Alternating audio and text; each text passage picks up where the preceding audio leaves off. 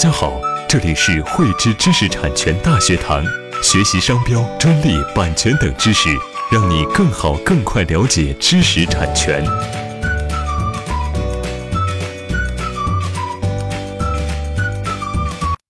汇知识力量，添智慧财富。大家好，今天与大家来分享如何通过著作权强化专利保护。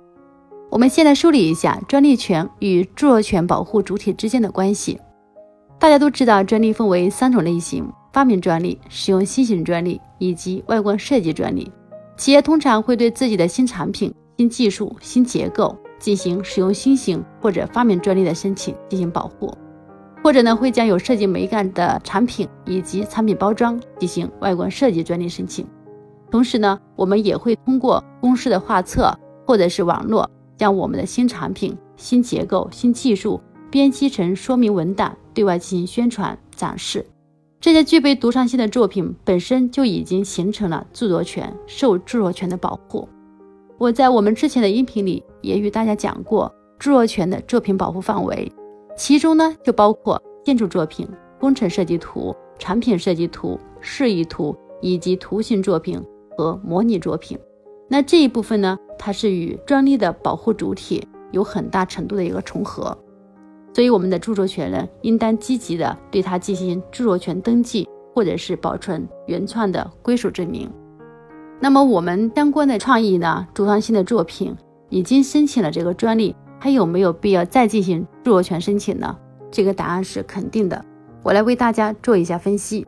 首先呢，专利权的专有期限是有一定限制的，发明专利保护期限为二十年，使用新型以及外观设计专利保护期限是十年。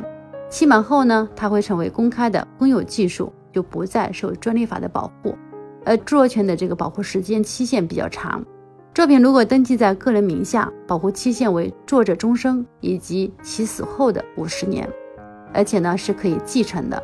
作品如果说登记在法人或者是其他组织名下，保护期限为五十年。其次呢，著作权是不需要年费以及其他的维系费用去维系它的有效性。